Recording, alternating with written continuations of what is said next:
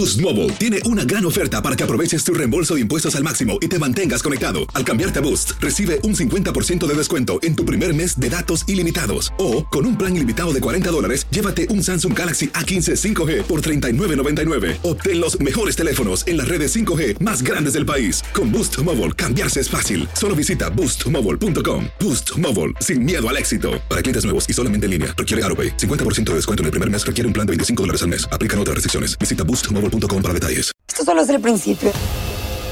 Porque lo mejor. Esto no se va a quedar así. Lo más impactante. ¿Por qué? Soy tu padre. Esta mujer me robó.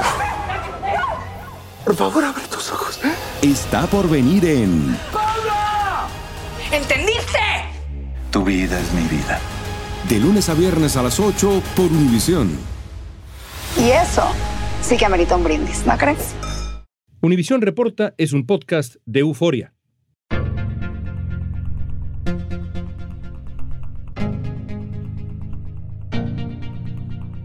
¿De cuándo acá estos conservadores rancios les preocupan? No tienen autoridad moral, no tienen dirigentes. Es como para decirles ternuritas el presidente de México, Andrés Manuel López Obrador, ha descalificado a la oposición de su país una y otra vez, acusándolos de ser conservadores, deshonestos, corruptos y no tener cercanía con la población. Hoy vamos a platicar con la senadora Xochil Gálvez sobre el escenario político actual en México de cara a las próximas elecciones presidenciales de 2024 que se acercan cada vez más. Analizaremos los errores de los gobiernos anteriores, que todavía pesan, las aspiraciones políticas de la propia senadora Gálvez y cuál es el futuro de la oposición en México. La oposición, desafortunadamente, a veces está acotada porque este gobierno abusa de las órdenes de aprehensión. La prisión preventiva oficiosa la usa para sus adversarios, entonces los tiene intimidados. Soy León Krause, esto es Univisión Reporta.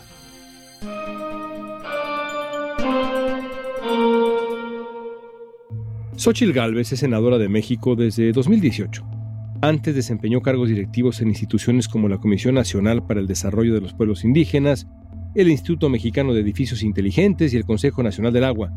Además, trabaja en favor de los derechos y desarrollo del pueblo indígena. Xochitl, a mí me parece importante comenzar con esta pregunta, que es una pregunta original. No que sea una buena pregunta, sino que está relacionada con su origen. ¿Dónde nació? ¿Cómo fue su infancia, Xochitl?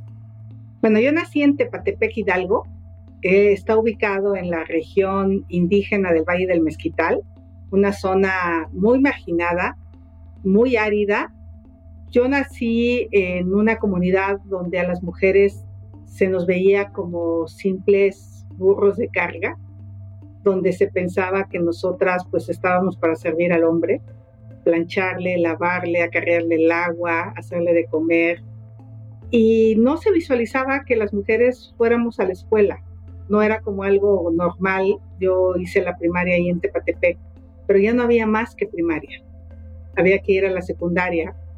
Y en ese momento yo tuve la oportunidad, por ser una niña aplicada, de venir a la Ciudad de México y realmente para mí fue sorprendente lo que vi en la ciudad. Ver una taza de baño es brutal cuando tienes una letrina todos los días, espantosa, apestosa o poderte bañar en una regadera cuando tienes que cargar el agua, tienes que buscar la leña y hacerlo una vez a la semana si bien te va. Y realmente eso me permitió soñar y me permitió pensar en que había un futuro distinto. Hablemos de política. Antes de hablar del gobierno actual, quiero que hagamos un ejercicio de autocrítica sobre el PAN en el poder. ¿En qué se equivocó Vicente Fox? Usted fue parte de ese proyecto Dígame una cosa en la que se equivocó Fox. Yo creo que se equivocó en no meter a la cárcel a los responsables del Pemex Gay, en no haber mandado un mensaje clarísimo de que la impunidad, la corrupción tendrían que, primero, que la corrupción se castigara y que no se iba a tolerar más impunidad en este país. Hace poco tuve la oportunidad de platicar con el presidente Fox. Yo no milito en el PAN, yo llegué al gabinete de Fox por los cazadores de talento, por los headhunters famosos. Y me costaba mucho trabajo aceptar esta invitación porque la visión que yo tenía de los políticos en Hidalgo, un prismo pues caciquil, un prismo difícil, pues no era nada buena. Entonces, cuando él me invitaba a ir a política, yo decía, es desprestigiarte gratis entrando a la política. Y en ese momento ya era empresaria, tenía una fundación que trabajaba yo en 10 estados de la República con niños y mujeres indígenas que sufrían desnutrición con mis recursos personales. No tenía dinero público, lo hacía porque me ha ido muy bien en los negocios como ingeniera. Y cuando me invita al gabinete, pues yo me costaba trabajo, acepto finalmente y justo lo platicamos hace poco de por qué no los había metido a la cárcel. Y él me decía pues que había dos maneras, una ver hacia adelante o ver hacia atrás. Yo creo que se pudo haber visto hacia adelante, pero castigando y mandando un mensaje, porque la corrupción siguió. Desafortunadamente es algo que para mí es lo que pudrió este país. La corrupción la pudrió en sus entrañas y no salimos de ese gran problema. Ahí se equivoca Fox.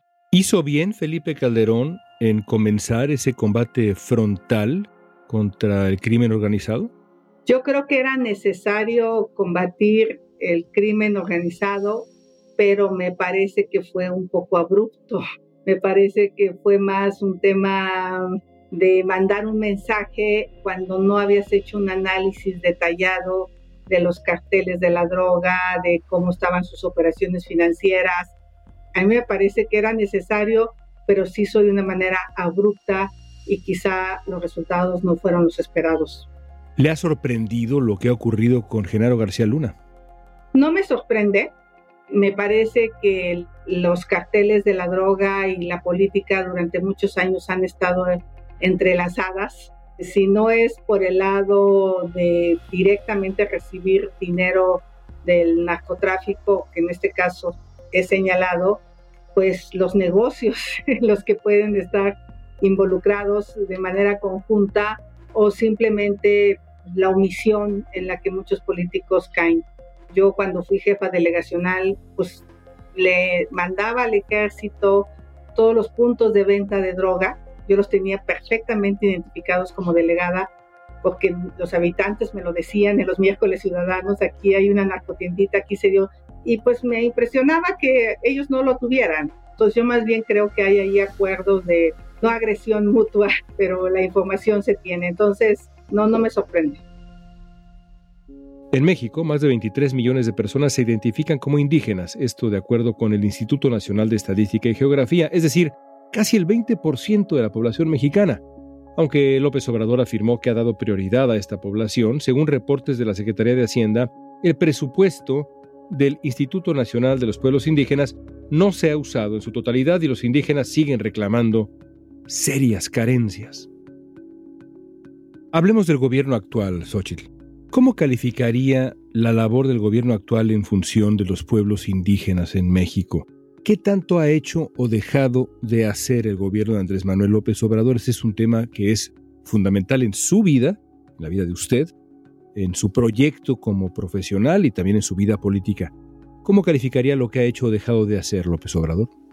Para mí era muy alentador el inicio cuando esta fotografía del presidente Andrés Manuel López Obrador rodeado de indígenas, pueblos originarios como él le llama, a su alrededor, donde le entregan el bastón de mando, donde pues hay todo tipo de ceremonias muy profundas y el presidente se compromete con los pueblos indígenas. En la realidad, hoy no hemos recibido en el Congreso de la Unión la reforma constitucional que quedó pendiente desde la fallida reforma de 2001, donde se retomaban los acuerdos de San Andrés de la Gainza.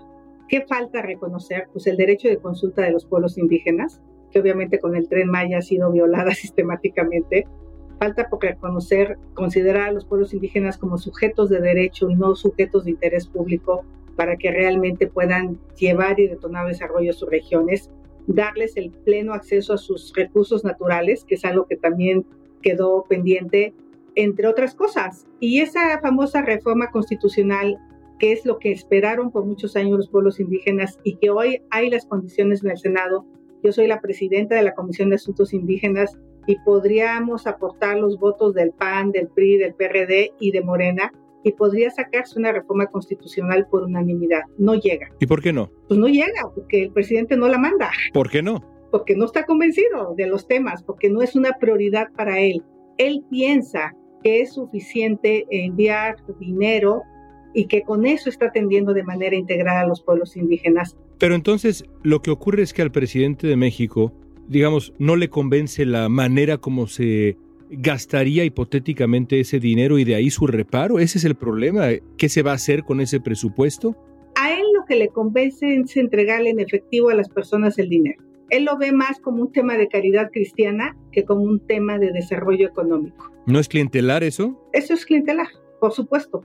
Eso que tanto se criticó del PRI, yo te puedo decir que durante mi administración se impulsaron proyectos turísticos, pregúntale a los migrantes de Ixmiquilpan, el Tepate, el Tepe, el Dios Padre, el Maguey Blanco, el Alberto, que hoy son proyectos que reciben a cientos de turistas al año y que están en manos de las comunidades indígenas. Ese es el gran debate que yo tengo con el presidente, porque en la Feria del Libro de Guadalajara yo hice un comentario diciendo que además de los apoyos sociales era necesario las competencias laborales, las habilidades, el invertir en la generación de empleos. Esos empleos que van buscando los compañeros ñañús hacia Estados Unidos, pues los deberíamos seguir generando en nuestras regiones indígenas.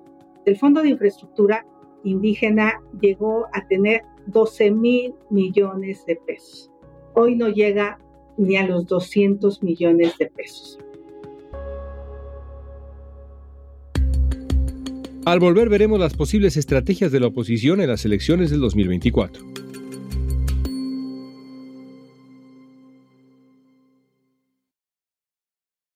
Boost Mobile tiene una gran oferta para que aproveches tu reembolso de impuestos al máximo y te mantengas conectado. Al cambiarte a Boost, recibe un 50% de descuento en tu primer mes de datos ilimitados. O, con un plan ilimitado de 40 dólares, llévate un Samsung Galaxy A15 5G por $39.99. Obtén los mejores teléfonos en las redes 5G más grandes del país. Con Boost Mobile, cambiarse es fácil. Solo visita boostmobile.com. Boost Mobile, sin miedo al éxito. Para clientes nuevos y solamente en línea, requiere AroPay. 50% de descuento en el primer mes requiere un plan de 25 dólares al mes. Aplican otras restricciones. Visita boostmobile para detalles. Familia querida de Univisión, aquí Lucero para decirles que no se pueden perder el gallo de oro. Lunes a viernes a las 9 por Univisión. Estamos platicando con la senadora Xochil Gálvez. Ha sido México uno de los países con más fraudes electorales en el mundo y eso es lo que defendieron ahora los conservadores. En diciembre, Xochitl Gálvez entró al Congreso disfrazada de dinosaurio, con un cartel que decía Jurassic Plan para protestar contra la reforma electoral que propone López Obrador. El plan, en esencia, modifica al Instituto Nacional Electoral, que durante más de dos décadas ha garantizado elecciones limpias en un país que antes era ejemplo de fraudes electorales. Con el argumento de reducir costos y dar más autonomía al proceso electoral, la propuesta pretende modificar la estructura del Instituto Nacional Electoral y reducir el servicio profesional electoral, entre otros cambios muy polémicos. Este plan cambia la manera en que se organizan elecciones en México, al igual que la forma en que se cuentan los votos. Usted, Xochitl, ha sido muy enfática en su crítica a las reformas y los cambios que pretende el gobierno en materia electoral. Hasta se disfrazó usted de dinosaurio para, supongo, remitir a los tiempos del PRI. Del bactiolítico. Exactamente.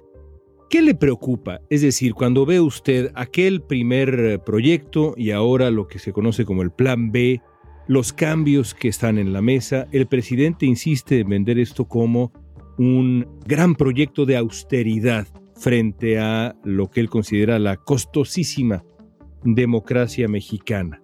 ¿Qué respondería usted? Cuando yo era niña, en mi pueblo había un cacique que siempre ganaba las elecciones, siempre tenía igual más de 70 años gobernando. Cuando él decía este va a ser el presidente municipal, ese era el presidente, aunque nosotros votáramos, mis padres votaran por otra persona. Y un día descubrí, andaba yo allá caminando por el Meche, temprano durante la elección, que estaban rellenando las urnas. Yo vi ahí cómo estaban tachando los votos, tendría yo 9, 10 años de edad. Me impresionó me impresionó porque dije, entonces, ¿para qué va a haber elección si ya están llenas las boletas? Ahí me di cuenta pues, que el cacique decidía quién gobernaba, porque no había un instituto electoral, no había ciudadanos cuidando las elecciones, en la presidencia municipal se contaban los votos. Eso sería regresar a que votaran los muertos, sería regresar a que se embarazaran las urnas, sería regresar a que no hubiera certeza. ¿Por qué? Porque las personas que tienen la preparación para hacer todo este trabajo durante el tiempo que no hay elección, de saber cuál es el mejor lugar para poner la urna, de buscar a los que van a cuidar la elección, de capacitarlos, de convencerlos que vayan a cuidar la elección, pues este personal va a desaparecer. Y entonces vamos a tener un caos enfrente y pues ahora sí que en ese caos, pues quien gana es el gobierno. Entonces, estamos hablando de 4 mil millones de pesos, para que te des una idea, León, qué es lo que estaríamos ahorrando, porque no es que te ahorre los 13 mil millones, te ahorrarías 4 mil. Y entonces, no es un tema de dinero, porque dinero hay y se ha tirado el dinero de una manera brutal en un montón de proyectos que no están rindiendo los frutos que hubiéramos querido. Lo que es es un tema de desaparecer al árbitro, de quitarle facultades al árbitro para regresar a los tiempos, ahora sí, del bartiolítico, cuando se robó la elección del ingeniero Cuauhtémoc Cárdenas, cuando se cayó el sistema en la Secretaría de Gobernación, y esos tiempos son los que añora Andrés Manuel López Obrador.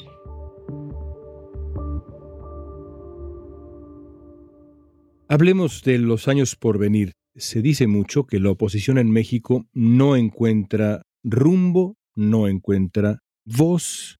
¿Usted qué piensa? ¿Hay oposición viable rumbo al 2024, rumbo a la siguiente elección presidencial? Mira, lo que le está pasando al país es lo que le pasó al metro de manera silenciosa durante 25 años. Llegó los gobiernos de izquierda a la ciudad, creyeron que era más conveniente dar apoyos sociales, dejaron de invertir en el metro, no renovaron las vías, no cambiaron el balastro, ni siquiera le daban mantenimiento a la iluminación, mucho menos al sistema de eléctrico, y un buen día el metro se colapsó y nos tocó verlo. Bueno, en este momento se ha dejado de invertir en infraestructura carretera, por ejemplo, no hay dinero para caminos rurales más que los de pico y pala, que no son suficientes. No hay dinero para carreteras alimentadoras, no se está invirtiendo lo suficiente para los temas del agua, están muy, muy abandonados los acuíferos de todo el país, se puede venir una gran crisis de agua a nivel nacional, no se invierte lo suficiente en energía. Y un buen día, si seguimos con esta dinámica, pues un buen día el país se va a colapsar. Entonces, la oposición, desafortunadamente, a veces está acotada porque este gobierno abusa de las órdenes de aprehensión, la prisión preventiva oficiosa la usa para sus adversarios, entonces los tiene intimidados.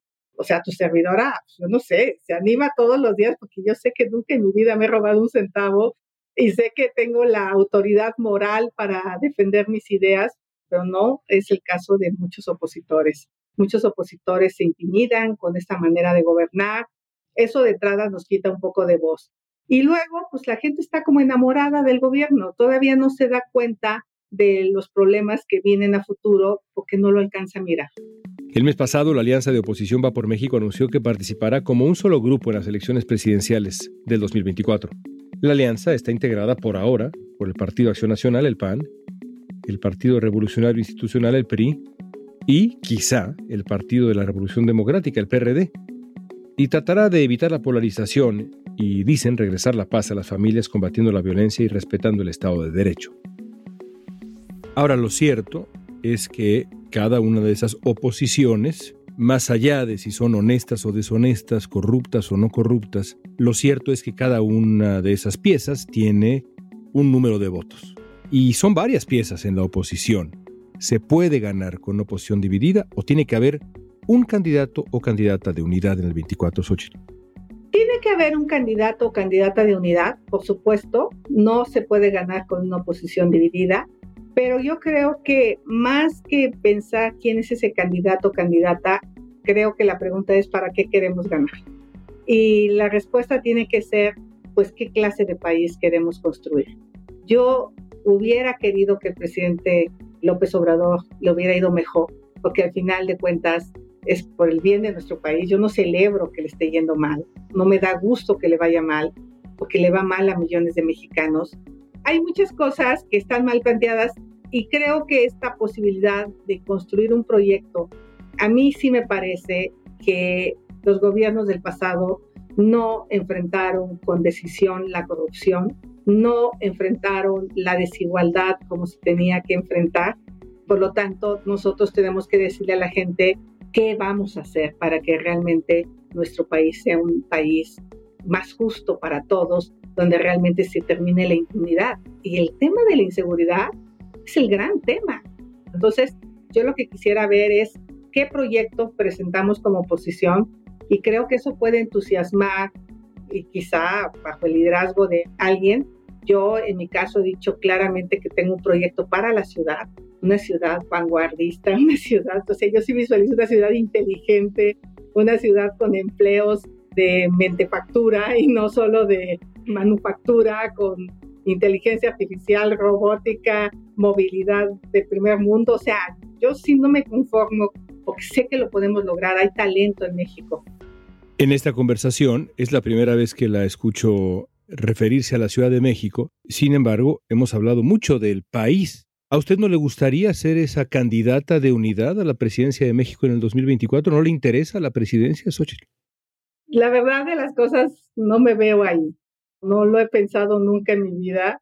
Me pasó cuando Fox, él me invitaba a ser secretaria de Desarrollo Social yo pensaba que los políticos que llegaban ahí eran gente pues con un pedigrí altísimo, gente muy estudiada, con un conocimiento tremendo del país.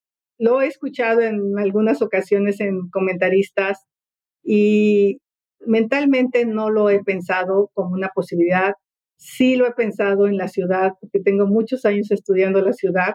Como que soy una mujer que le gusta tener ahora sí que los pelos de la burra en la mano. O sea, la ciudad me veo y me veo claramente. En el país no me lo he planteado de una manera por demás, así en mi mente, no, no, no lo he planteado.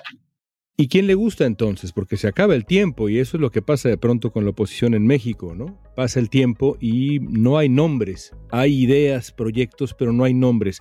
¿Hay alguien que le guste hoy? ¿A usted le gusta alguien para encabezar esa boleta de la oposición, usted aspiraría, le gustaría la Ciudad de México. Bien, en esa boleta, hasta arriba, ¿hay algún nombre que le gustaría? Hoy por hoy no veo un nombre contundente y claro para ser franca, pero me gusta que levanten la mano muchos y que empecemos a ver sus propuestas y sobre todo pues el conecte que se tiene que tener con lo que Andrés Manuel le llama el pueblo. O sea, yo sí creo que pues yo ahí crecí, ahí nací. O sea, a mí nadie me regaló nada. Yo llegué a vivir en Iztapalapa, un cuarto de azotea, y desde ahí me construí el hecho de ser ingeniera. Conozco ese México profundo del que hablaba Benítez en sus libros, o sea, ese México que le ha dado su apoyo al presidente y creo que ese candidato que salga tiene que conectar con ese México profundo, si no, difícilmente podemos hablar de tener éxito en la política en esa batalla por la Ciudad de México necesariamente habrá que trazar contrastes, no solamente con el candidato o la candidata que tenga usted enfrente, el representante de Morena, sino con el proyecto que termina. Dígame una diferencia central entre usted y Claudia Sheinbaum. Soy una ingeniera experta en mantenimiento y esta ciudad lo que necesita es mantenimiento, se está cayendo a pedazos. Soy una ingeniera práctica sé lo que cuesta ganarse el dinero, soy empresaria hace 30 años y una de mis empresas tiene que ver con el mantenimiento. Y los políticos les cuesta mucho trabajo el tema del mantenimiento. Pareciera que siempre están inventando cosas nuevas cuando de lo que se trata es de mantener lo que se tiene e ir construyendo cosas nuevas poco a poco. Creo que hace falta una mente ingenieril en este caso. En diciembre, el presidente Andrés Manuel López Obrador aseguró que la senadora Galvez tenía la intención de eliminar programas sociales si conseguía un cargo en el gobierno. Galvez declaró que la acusación era falsa y acudió a instancias legales para exigir su derecho de réplica en la conferencia de prensa diaria del presidente. Hasta ahora, López Obrador no ha accedido. Y por último, usted ha pedido derecho de réplica al presidente de México, quiere ir a la conferencia de prensa de las mañanas y ahí tener un diálogo con el presidente de México cara a cara. Ya veremos finalmente si ocurre o no, pero ¿Qué le diría a usted Andrés Manuel López Obrador si lo tuviera frente a frente? Primero sería muy respetuosa con él. Yo a Andrés Manuel lo recibí en mi tierra cuando era candidato a la presidencia y Vicente Fox era presidente. Y no tuve problema de recibirlo, porque en mi pueblo los usos y costumbres son distintos a los de la ciudad. Así es que él me conoce, me conoce de primera mano. Él intentó invitarme a su gobierno, a ser parte de ese gobierno en su momento. Me mandó a su hijo a mi casa y la propia Claudia. No acepté incluirme en el proyecto porque yo tengo una visión distinta del país. Entonces creo que eso hay un antecedente de que nos conocemos.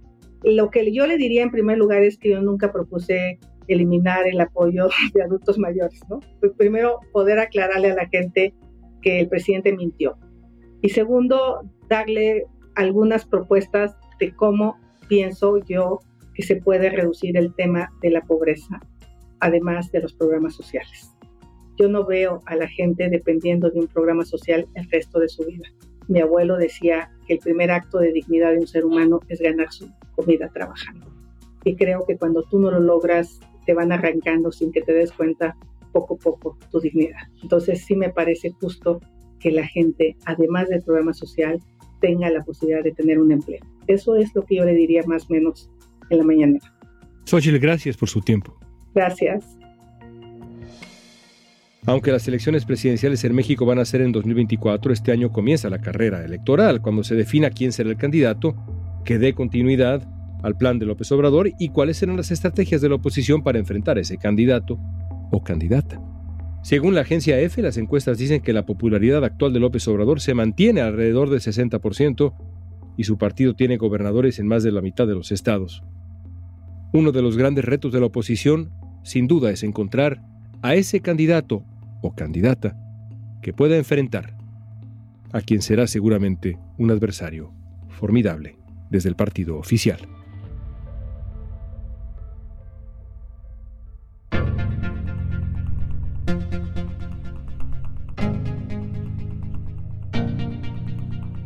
Esta pregunta es para ti. ¿Cuál crees que deba ser la estrategia de la oposición para encontrar al candidato ideal para el 2024? ¿Quién sería esa persona en tu cálculo?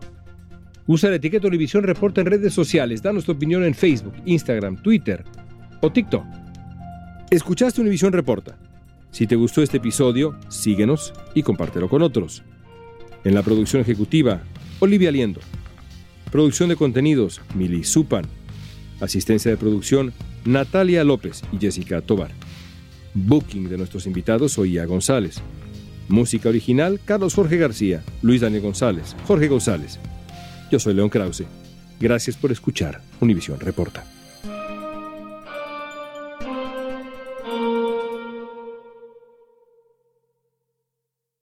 Boost Mobile tiene una gran oferta para que aproveches tu reembolso de impuestos al máximo y te mantengas conectado. Al cambiarte a Boost, recibe un 50% de descuento en tu primer mes de datos ilimitados. O, con un plan ilimitado de 40 dólares, llévate un Samsung Galaxy A15 5G por $39.99. Obtén los mejores teléfonos en las redes 5G más grandes del país. Con Boost Mobile, cambiarse es fácil. Solo visita boostmobile.com. Boost Mobile, sin miedo al éxito. Para clientes nuevos y solamente en línea, requiere AroPay. 50% de descuento en el primer mes requiere un plan de 25 dólares al mes. Aplican otras restricciones. Visita boostmobile.com para detalles. Dicen que traigo la suerte a todo el que está a mi lado. Y esa es mi mala fortuna. Basada en el clásico de Juan Rulfo, llega Univisión, El Gallo de Oro. Supongamos que la caponera puede inclinar la suerte a quien ella quiera. ¿Estás tardando en conquistarla? Con Lucero, José Ron y Plutarco Asa. Este gallo está cambiando la vida. En una historia legendaria de amor y azar. No trates de cambiarme, no lo vas a lograr. El Gallo de Oro, lunes a viernes a las 9 por Univisión.